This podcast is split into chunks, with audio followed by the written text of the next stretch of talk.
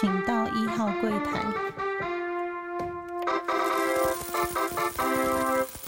大家好，欢迎收听初一十五，我是主持人 Q&A。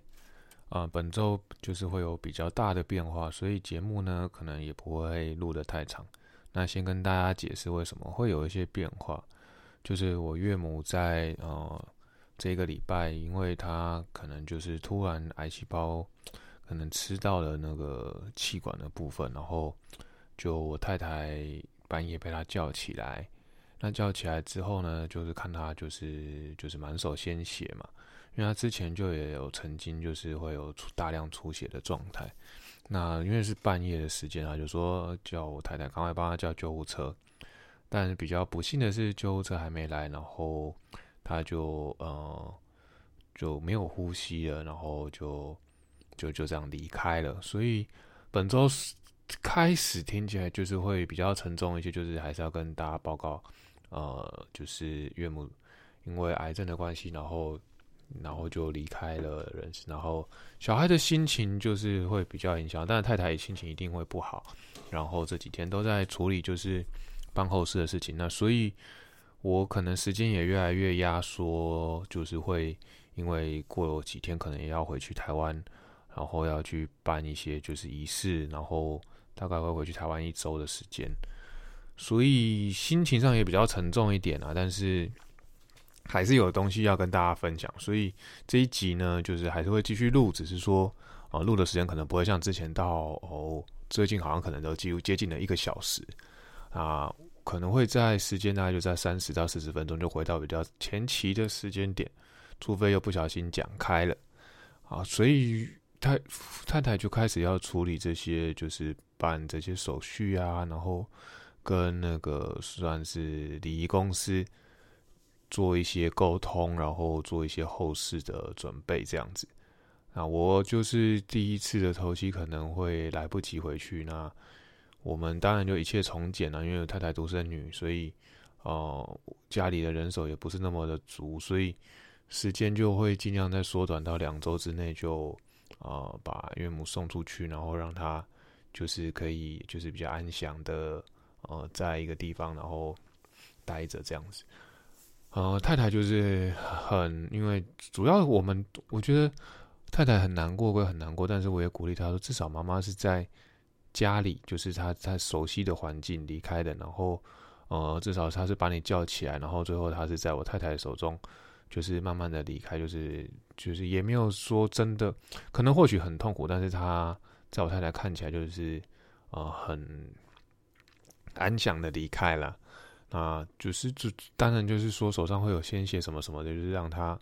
比较触目惊心。那小孩子的部分呢？因为小孩子就听到我太太就是尖叫，然后又大叫，然后也希望岳母可以醒来，所以他就是已经没有理，就是当然一定会失去理智，然后就是努力的把他叫醒嘛，然后叫救护车什么的。所以小孩子也被惊醒了。那小孩子突然就是看到呃长辈的离开，小孩子的冲击也是比较大。所以当然会产生一些阴影啊，好不过我们就尽量让他调节他，就是让他排解，然后让他回归到正常的生活。那我哥哥也很帮忙，就是讲故事给他听啊。那我这几天也都尽量让小孩子他们一起相处，一起玩，然后就不要让他们觉得说有什么太大的异动，然后生活都要继续回归正常。那后续当然就会考虑到说，呃，办完后事之后，那他们下学期要在哪边念书，这个也是一个。未来比较大的课题，所以我们接下来的一两个月相对会比较繁忙。然后，如果小孩子像他们寒假过来的时候，我可能也就大部分的时间都会陪小孩，录音的时间也会变少。所以集数呢，或者是说呃节目的长短，可能也会再做一些调整。那看怎么样能让这个继节目继续下去，或者是说甚至有一个新的想法，就是找一些不一样的人一起来录。那不用一直在单口，就是说可能可以走向。呃，对谈的节目啊，或者是说访问的节目，这个是新的方向的想法了。那一切都变化的很快，所以人生就是这样，就是说，呃，计划永远赶不上变化，那变化就会一直来。你看我们这这个一年中，那节目我们大概录了呃七八个月嘛，然后我们出来国外工作大概已经一一年一年半超过，那每一个月都在变化。每一个时间，每一个瞬间都在变化，所以我妈妈在她就是还在世的时候，也是最常提醒我，就是计划赶不上变化，你永远都不要做太多的计划啊，自己要放宽心这样子。那我也这样子鼓励我太太，就是说希望她呃能够就是很冷静的处理这件事情，然后她也非常的非常了不起啊，就是都有自己处理，我觉得她真的非常厉害。然后后接下来呢，我这这一集可能会先跟大家分享，就是呃一样还是因为听了呃蔡阿嘎的节目嘛，然后不并不是说要做那个资金 p a r k e t 资金 p a r k e t 这一集有别的单元。那因为他们常常在讲说，他们我觉得他们很厉害，是说社工系的同学可以一起出来就是打拼，然后是一起做这个一个工作，然后感情就像家人一样，这我觉得还蛮了不起的。那就是回归到我们呃系上，其实我们系上并不是说没有那么团结，而是呃因为大家后续走的路都比较不一样。所以交集会越来越少，那聚会的情形也越来越少。那我比较常聚的同学的大个大部分，其实都是我太太的同学，就我学弟。那会跟他们比较好的原因，也是因为呃球队的关系，就是每一天都一起打篮球嘛，所以跟他们也很熟。加上我太太的关系，所以也跟他们比较亲近。不过我自己的同学呢，也是都是因为有打篮球，或者是说真的有，呃，像我的伴郎里面就有两个是我大学同学了，所以。这个也不是说我同学跟同学不熟，那今天主要要跟大家讲哲学系的差别呢，是要跟他讲说，那我们哲学系后来出来都在干嘛？对，这是可能大家比较好奇说啊，你念哲学到底是要出来干嘛？我必须说，以前我们都被人家笑说啊，你念哲学系出来是被圣名啊？哎，这个其实后来我就念到大三、大四之后，发现说，我靠，这不是开玩笑的。因为呢，真的会有一堂课教你怎么解卦，就是看卦象，就是我们不是有那个八卦，然后有卦象嘛，然后就会教你解乾坤啊，然后各种卦，就乾是什么，乾的这个卦是什么意思，然后坤这个卦什么意思？假设你用筷子，然后去抓抓卦，抓卦出来的时候，然后那个卦要怎么解读？所以其实我们学学的呢。是怎么解读这个卦，而不是说他当然中间还有教你怎么算卦啊，算卦就是说你要怎么抓抓那些筷子，你就当拿筷子当举例嘛，然后抓几个筷子，然后怎么抓抓出来的筷子要怎么解，那解的背后的意义是什么？就是说它它跟我们人生有什么关联？其实他也不是要讲人生有什么关联，主要是要说这个社会的自然现象。然后跟这些就是我们要遇到东西，那当然我们念的是哲学，所以其实主要是在做字义上、字义上的解读，然后跟分析，并不会说真的是要你去做一个啊咖喱安娜圣面啊那种感觉，或者格格利爱爱老吹去爱崩吹去就来让圣的出来，或是找一只鸟来，人都没有了。其实说真的，就是说你还是回归到文学类的嗯课程了。但是，到底大家后来出来做什么？像我自己也都不务正业嘛，就是最后走了金融业。那我的同学们其实真的就是五花八门啊，必须说，大概都有百分之三十到四十的人家里本身就是企业主，所以他们出来原则上会念哲学系。第一个就是说，他们完全就不用担心他们的工作。所以就是大部分都回到本来就家里就有工厂啊，或者家里有一番事业，所以就是大部分都是回家里比较多。那也有非常夸张的啦，但是有非常，等下再单慢慢解释啊。大概两成到三成的人呢，继续念了研究所或什么的。那研究研究所念这件又又是一回事，就是说我大家毕业之后，有些人就去工作，有些人继续念哲哲学系研究所嘛，就哲研所。那有一些人呢？念了也没毕业，所以真正从从完全从事哲学相关的工作的人，可能就占班上的十到十五趴，剩下八十五趴三成三成到四成就是家里做企业主的嘛。那这些企业主也有分啊，有些是做外销的，那也有说，我我有些同学是他们是家里是开呃艺廊，就是画廊艺廊的，所以他回到家里呢，他他就是呃继续做这个事业。我觉得也也是非非常的厉害。那他的念的，因为我们哲学系常常念一些美学啊，或者美好的事物相关，就解释什么是美。所以其实像他就有比较就是务正业的部分，我觉得这也还蛮厉害。那后来我也有学弟，他找工作的时候就就找到他们家的的嗯公司去上班。那他后来才知道说，哎，这个是学姐家里开的，是我跟他讲说，哎，这是我同学啊。然后他说，哦，原来这是学姐家里开的。所以真的就是各行各业啊，就是说什么都有。那也有一些人真的还蛮有一部分的人是去做艺人，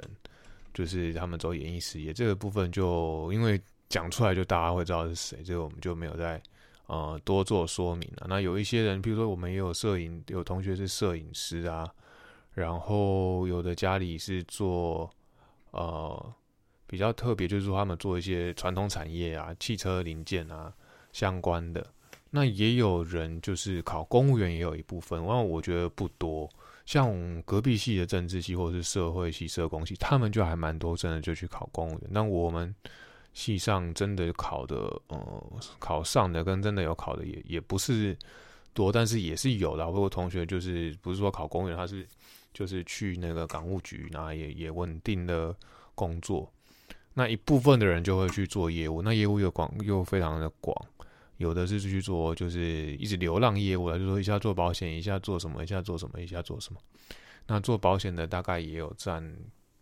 那我觉得大概有也有占个五到十趴。那我同学比较厉害，就是他就是做那个电子业的业务，那当然薪水也会比较好，出路也比较好啦。我觉得这个还算蛮厉害。不过他他后来是有念那个研究所，研究所是念政治相关，就政政研所，本身就可能跟呃哲学系比较有有一点差异，然后跟他最后工作也有点差异。那像我自己是就是。大四开，大三、大四开始去修商学院的课嘛，所以才去呃去银行业工作。这些人也是有，大概也都是占了五到十趴，所以就是这样林林总总，就是真的做什么工作的人都有，就是并不是像就是你一个会计系出来就是做会计师啊，或者做就是金融相关的那个比重就很高。所以哲学系其实说真的，最后无正业的大概也就是那个十趴、十五趴顶多。那我有同学甚至就是，抱歉，有同学他就是在做那种潮流店啊，或者是做咖啡厅也做得很好。那做摄影师也做得很有名。那当然也还有后，我们还有蛮多学姐、学长姐，他们是做导演，那也有做厨师非常厉害的。那金融业当然就是也有，但是就是少数啦，就是奇葩啦。那也有同学就是做哦，做一些比较，比如说消防员，然后什么这些都有。其实说真的，我们就是真的就是一个非常啊小型的社会啊，啊，这都是后来才发现说，其实大家做的东西都很不一样啊。主要是说，这些人要么就是原本就很有想法，像我们进我进去就是，呃，虽然说不小心进了考上哲学系，那我就是会努力，跟我太太就是属于说，我要努力。呃，挣扎，然后找到自己的出路，在还没毕业前就要找到自己的出路。那有些人就我刚刚讲，家里本身就有一些事业，所以他根本就不担心说我念什么系有什么差别。那当然也有，就是呃所谓的上市公司、大型集团的第三代，那他那个就完全就什么都不用担心，甚至。他还没进来，就已经就就有谣传说，哎，有一个呃第三代要进来，所以大家会会沾光或什么。但是他非常本身非常的低调啊，因为毕竟真的是大集团的第三代，所以非常非常的低调。但是大家都就知道他是谁嘛。那然后他的就是长辈的名气在台湾就是几乎没有人没有听过，所以就是会有各式各样，就是呃真的还蛮厉害的人。在我们系上，只是大家都保持一个低调，或者是说，就是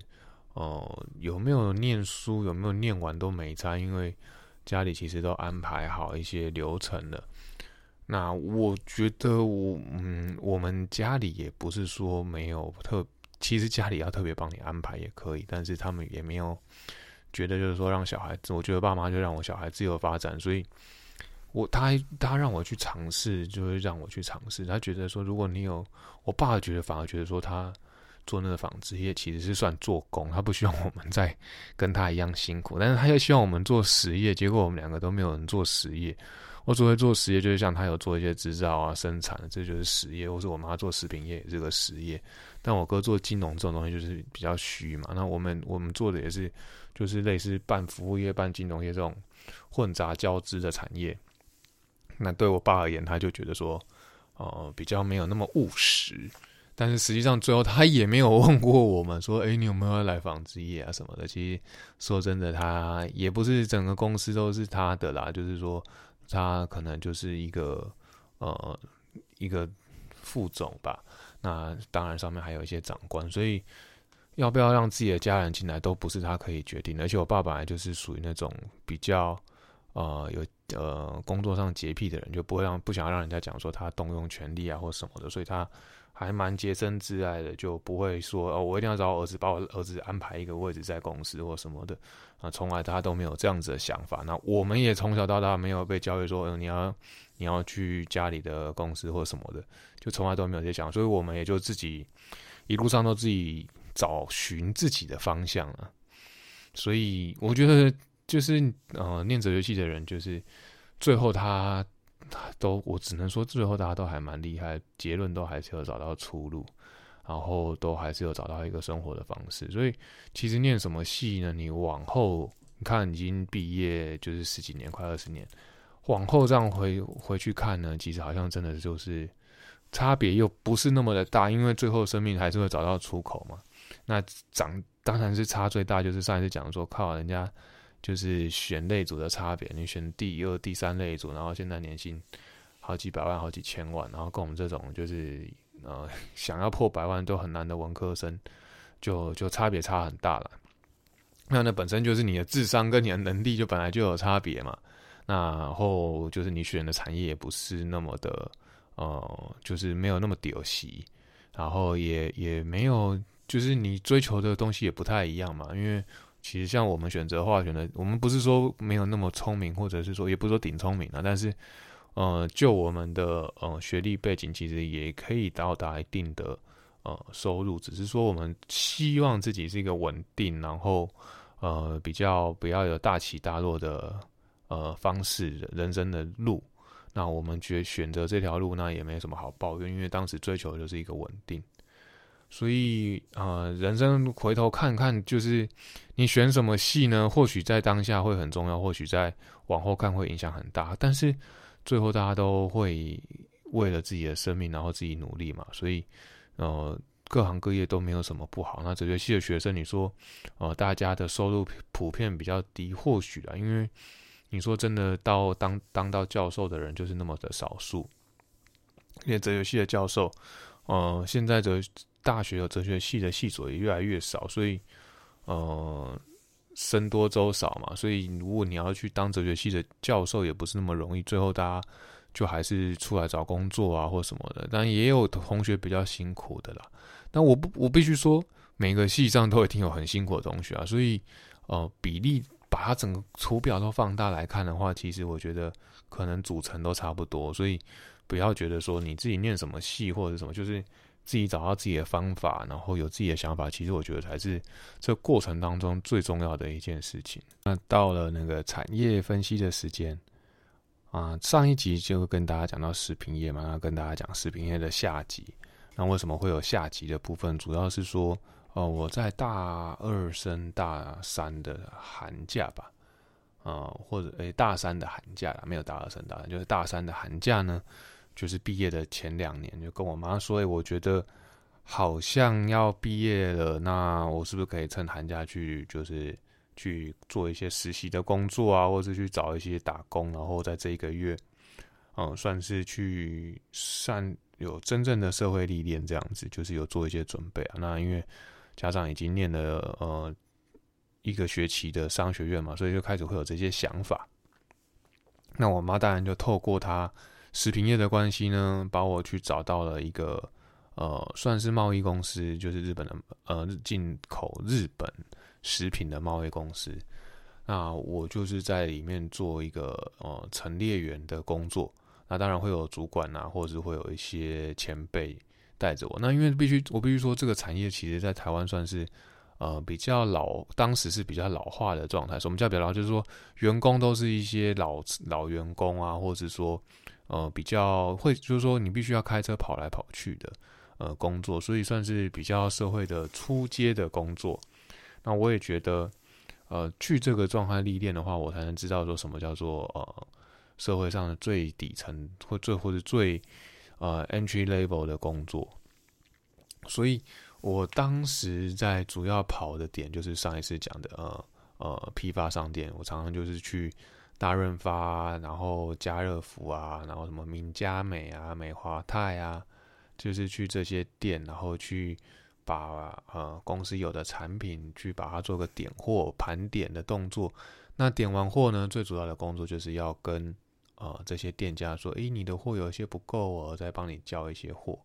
其实说真的，就或许是叫陈列员或点货员，实际上你还算是个业务了，就是说你要把你公司的产品呢，如果不够的话，那要赶快帮他补齐，因为假设你不补齐，这个断货，你的你的呃在陈列架上位置可能因为你断货。呃，店家就不给你了，所以陈列架是一件很重要的事情。其实像 Seven 他们啊，或者说就是四大超商，他们其实，在那个每一个陈列架上，他们都有不同的位置，会有不同的价格。所以你要商品要上架呢，都等于是说你要跟他们关系要够好，或者要钱要付的够多，他才会让你上架他的商品。所以打通路这件事情，我觉得在食品业也是算是非常的重要。啊，举例你要去 Costco 又是另外一个故事。Costco 必须要经过非常非常严格的审查，它必须要做到每一个阶段的审查之后呢，它才会让你的食品进到他的通通路上。那你一定要跟他签一些很复杂的合约，所以呃，他也会派类似稽查员去看你的上下游厂商呃的制作过程。所以一个食品业的通呃商品要进到 Costco 去卖，其实会经过必须要经过非常非常严格的审查。那我在这个工作，就其实就是当时比较没有遇到 Costco，因为就是那个时候 Costco 还没那么多，其实大概就是内湖为主。那内湖啊，而且我当时跑的地点就必须呃到新竹都还有跑，所以到现到后来都当然到银行业，我之前有跟大家说，常常要跑桃园啊那些，就是。在那个时候打下来的基础，就是说我在大学的时候常常跑这些路，所以我对双北的路也算很熟，甚至到桃园我大概都知道怎么走。那当然工作之后又每就是当当一个呃算是是业业务人员，那跑在外面的时间又更多，所以对这些路的路线会会更熟悉。所以当时每一年的送礼啊，或者是说要去拜访客户，这大部分都是由我来负责的。啊，也很感谢，就是有那个年轻的时候的实习工作，让我对这些都非常熟悉。然后，那你除了就是上家，或者说这个公司现在有新的，呃，大家都会看到那些小立牌啊，或者是说小广告啊，你也是要去帮忙把它贴贴上去的，那就会让整个呃。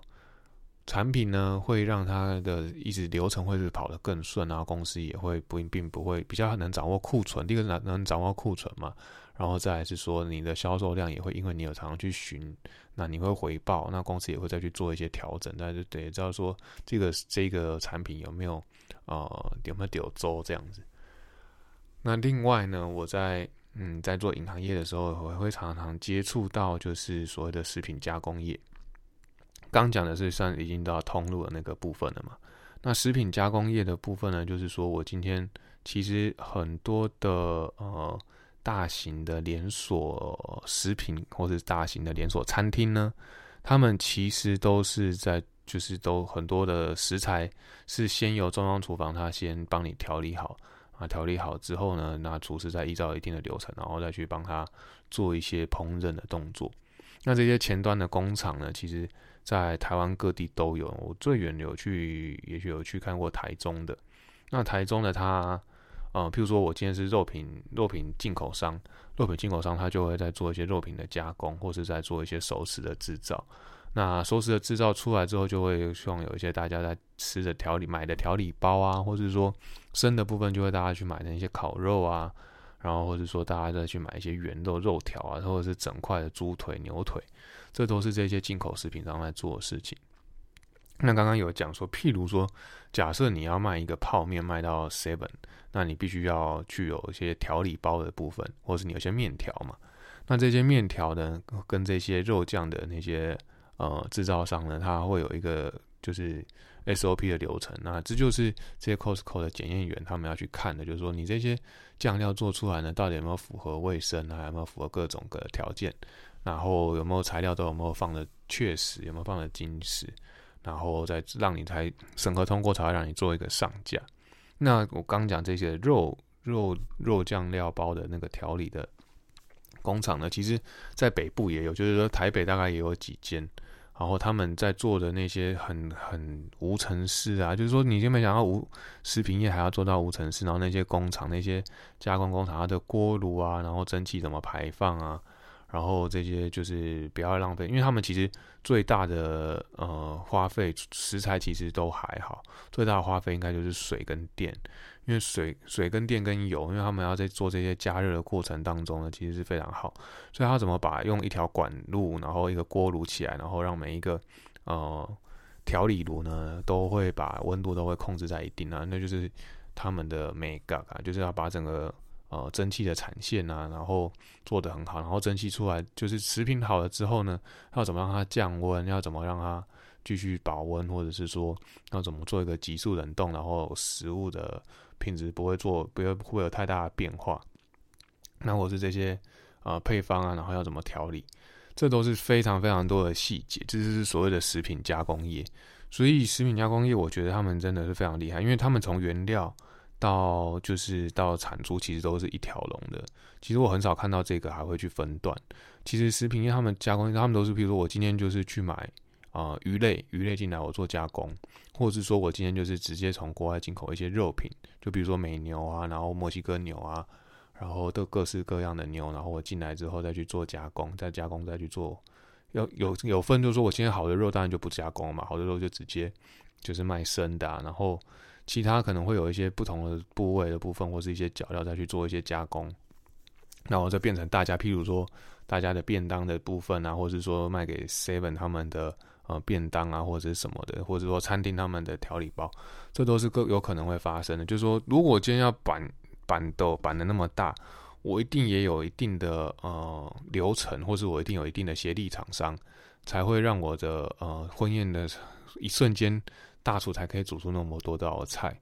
一定是有他的配合的地方，跟他一定的美感在里面。那所以大家也不用想太多，就是说食物的呈现本来就是会经过呃蛮多的过程才会让他。那你当然说我今天饭店的价位那么高，也有一定的原因。然后食物会那么美味，也一定有它的原因。品质也过得那么好，一定有它背后的一番故事。所以这都是非常细节、非常细节的东西产生出来的一个整个。呃，产业链啊，我觉得过去有这样子可以去做参观，可以跟大家分享这件事情，也算是呃蛮特别的经验。那我觉得这个是蛮值得跟大家分享的一个部分。那希望大家就是对于这个产业有再深入一步的了解。那到了致敬 Podcast 的时间，那这一集要讲的其实就是百灵果跟嘟嘟妹他们啊互相交叉的上彼此的节目。那两边的节目我都有把它听完。那我一开始去看的是呃嘟嘟 man 他们的节目，然后邀请百灵果来嘛。啊，他们其实就是两个呃，算是就是移民去美国念，或是说去美国念书的人。那当然就是凯莉跟 Ken 也是嘛，所以他们就四个人就是互相在不，因为每个人去的时间点或不一样，然后去的地方也不一样。那四个人就是在比可以比较能将心比心的情况之下，但是分享彼此不同的经验，那查出了还蛮多火花的，那也讨论出还蛮多差异啊，或是说相同的地方。那我觉得像他们就是比较尝试说，哦，我今天是国中、高中或者是国小，就是才去，然后会遇到一些文化冲击，然后会会上学，有时候有一段一两年会很辛苦的时间，然后再慢慢的融入社会。但当然，最后都还是选择要回到台湾。那我自己的感觉，第一个呢是，如果是以我自己来讲，或者我我太太来讲，我们都是到了呃比较大，就是说已经对社会有一定的认知、有一定的了解，然后才出国去呃念书。那我觉得这个部分的话，相对你就会当然一定会有文化冲击啊，或者是有语言障碍啊，或者什么，但是你也不是百分之百的想要去融入当地的状况，你只是需要一个呃学历，或者说我今天就是目的性的在一个地方。所以像他们就是可能就是已经在那边生活啊，那边移民需要面对的事情的的状况会比较不一样。那加上就算我们现在是工出来工作的话，我们也是在做一个呃任务型的，因为一定会有一个时程。那跟他们就说，我今天从小就是去那边，然后全家移民去那边，然后要待个几年，真的不知道。然后但是最后还是回到台湾，这是两个不一样的事情。但他们一定会。就是在语言啊，在文化上面学习上面，一定会比我们更透彻。我们只能说，呃，就是在那边配菜而已啦。啊，我而且就是加上念研究所的时候，我们其实因为夫妻就是一起去的，所以大部分的时间都还是在用自己的语言在沟通。只有你在生活上要去面对外界，或者在上学的时候，你必须要用到英文。当然，你说会不会有进步？当然一定有。你在那边被丢到那种环境之下，你的英文一定会呃被逼着进步很多。那但是只是说跟他们自己要去上学，从早上到晚那种状态。因为研究所的课其实说真的，一天大概就是三堂两堂啊，不是说就是顶多上课就三个小时、四个小时啊。那跟你说从小学、国中、高中一天要在带学校大概八个小时，然后班上同学三四十个人，那你一定要跟这些学同学沟通的情况，下，完全完全的就不太一样。那他们当然就会一直，他们这一集其实就是找 identity，就是说他们自己的认知，就是说我到底是美国人，还是到底是台湾人，还是说到底是加拿大人？然后我自己的在在这些国家的角色是什么？其实他们都会有一个自己认同上面的问，因为他们可能在国外的时候就会觉得，哦，我我不在国外也被当外国人，回到台湾又被当作是外国人，所以会会相对的心态会比较辛苦。那像我们来出来工作或是出来念书的时候，也是都被当外国人嘛。那你可是你相对心态就是会觉得说，我就本来就是外国人啊，但我想要融入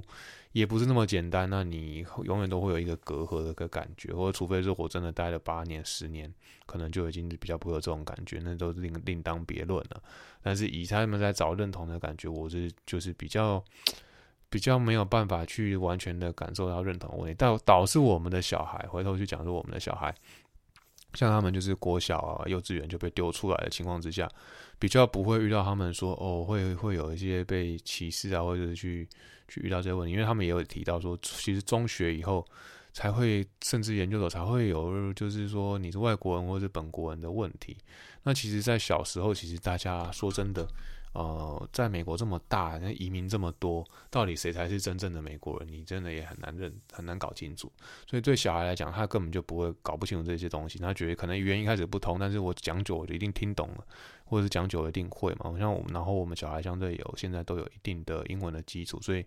他们现在出来就不会有那么多的问题，就是像他们遇到问题，或者说像我自己遇到的那些困难度，他们相对就是融入的都会比较快速。我觉得是是小孩子的优势，那也是希望说，未来小孩子有一天还是可以继续出来。就是我跟我太太的希望，就是他们还是有一天可以出来继续，就是在外面念书，尤其是越小的时候越好。那当然会一直持续到大，当然这件事情就更好。但是如果说他们小时候有这个有这个根基的话，其实我觉得对他们的帮助是很大，是我们夫妻两个都认同的事情。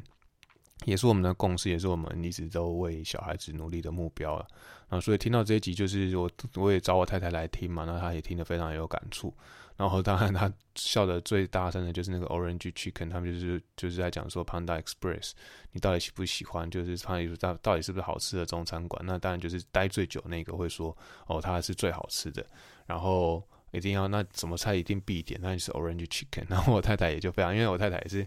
就是还蛮爱吃 orange chicken，那他觉得美式中菜就是长那个样子。那我 我是个人是觉得说，嗯，从我十八岁出来，就是接触到美国的社会之后，就就是常常看到这种东西，要中不中，要美不美的，就觉得就没有办法，很没有办法认同啊。但是我太太就觉得说，这就是每次说就是要吃这个，然后他就相对就觉得适应的稍微比较好一点点，就觉得还蛮有趣的。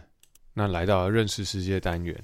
啊，我这一集想要跟大家分享就是我。第一次就是呃带小孩，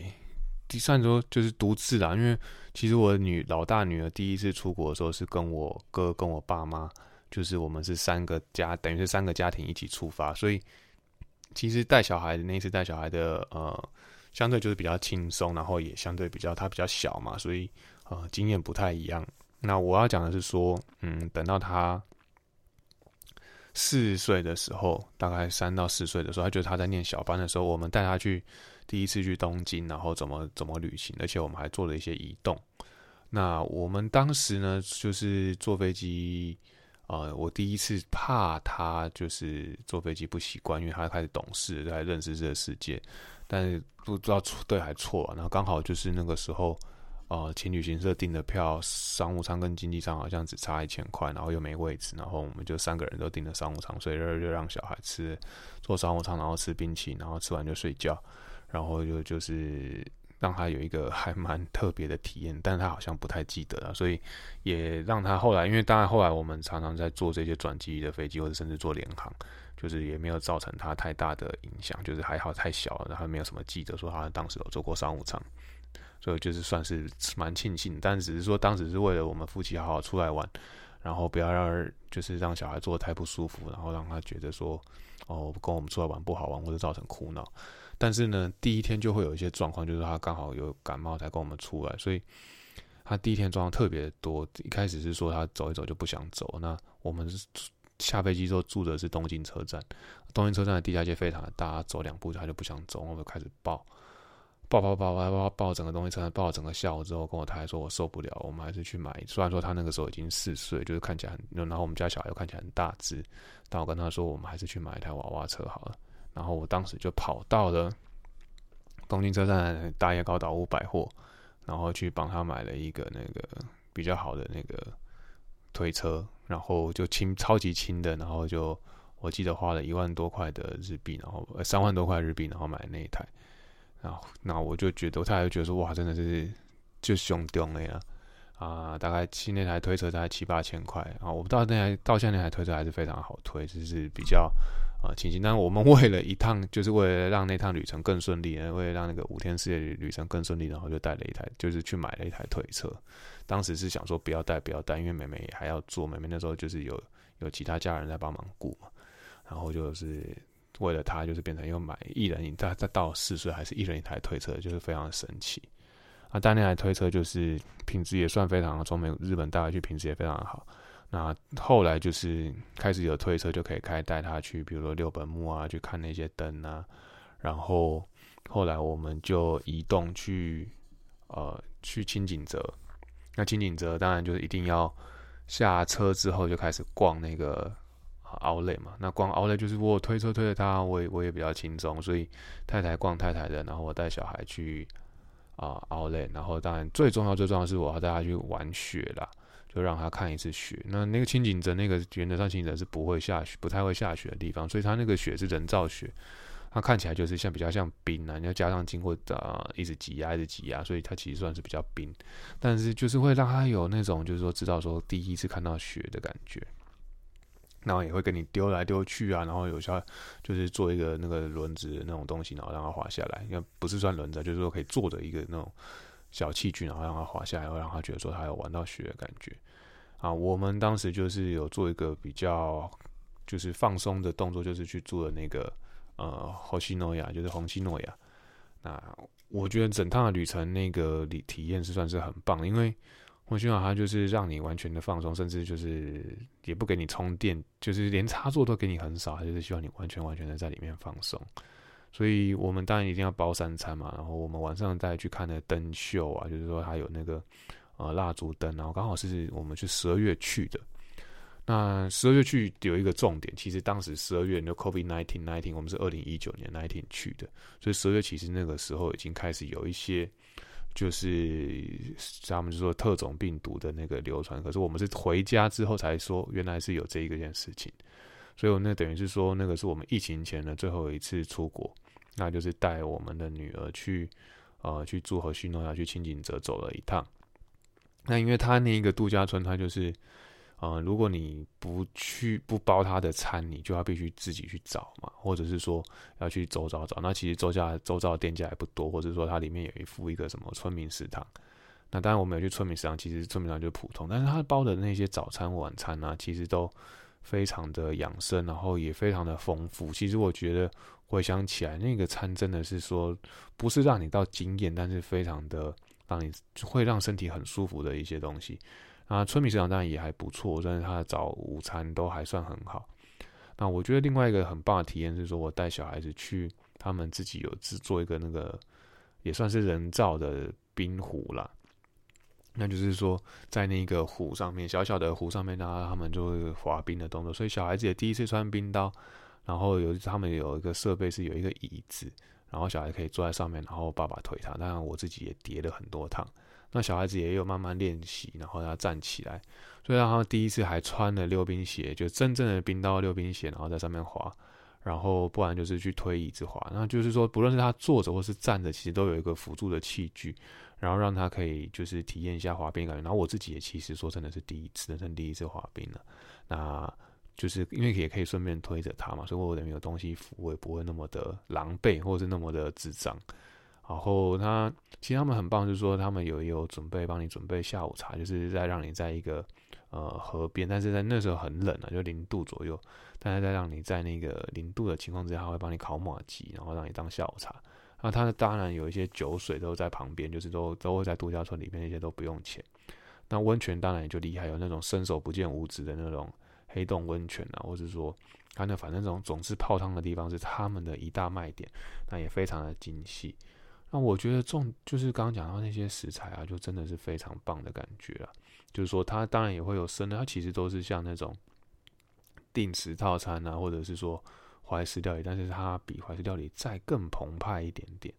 那也都是做，我觉得它那个就是说，无论如何，反正你到了晚上，你也不在那边按蒙蒙，它就是要让你放松嘛，所以也没什么灯，它又要你放松。所以呢，你就是尽量去接受他们的餐点啊。虽然说贵贵贵，但是都都已经就已经饭店本身就贵了，那倒不如就是连那个餐餐厅都一起订下去。呃，才会让那一趟的旅程就是算是更圆满的动作。那当然，我必须说，呃，不是所有的火星诺亚都这么贵，就是像北海道就会比较便宜一点嘛。然后甚至他吃的餐就更棒，就是什么鲑鱼的。但但因为这是地方属性的关系，或许他在呃北海道那边算已经算很贵的饭店。所以大家还是可以自己拿捏。那只是只是我们自己的建议，就是说我们过去的体验啊，去了清景泽，然后住了火星诺亚，然后有包了餐。然后带小孩，小孩子也很开心呐。因为，呃，我们很夸张的，就是买了推车就算。然后他第一天其实太开心了，然后也有做一个 有也有吐嘛。然后就是刚刚讲说他有点感冒，然后就有吐。然后在后西诺亚也给人家呃尿床了，就是说因为生，就是说虽然他已经四岁，可是他就是没办法感冒嘛，没办法太自理。然后就是就是出了一些状况，但是他们的服务也都非常好，就马上帮你来换。啊，里面就是房子里面它都有暖气，所以都不用那么担心。就是，呃，就算是零零度啊，或是零度以下，但是觉得还是觉得非常的棒啊。就是说他们的服务啊，跟一切的设施都非常的让你就是。可以到达一个身心灵就是平静的状态，那甚至 even 你带小孩，小孩子也会玩的很开心。就是它不是有游乐设施的那么多，但是小孩子看到那些环境啊，那个度假村的氛围，他们会可以感受得到说这个是可以开心的地方。然后我觉得是很棒的体验，在这边跟大家分享。那这一集的节目就到这边。那希望我们后面就是如果有一些做节目的变化，也会慢慢的跟大家就是沟通啊，或者做一些分享。那希望大家还是能帮我们多多分享我们的节目，那要帮我们做五星跟按赞的动作。那这期就到这边，谢谢大家，拜拜。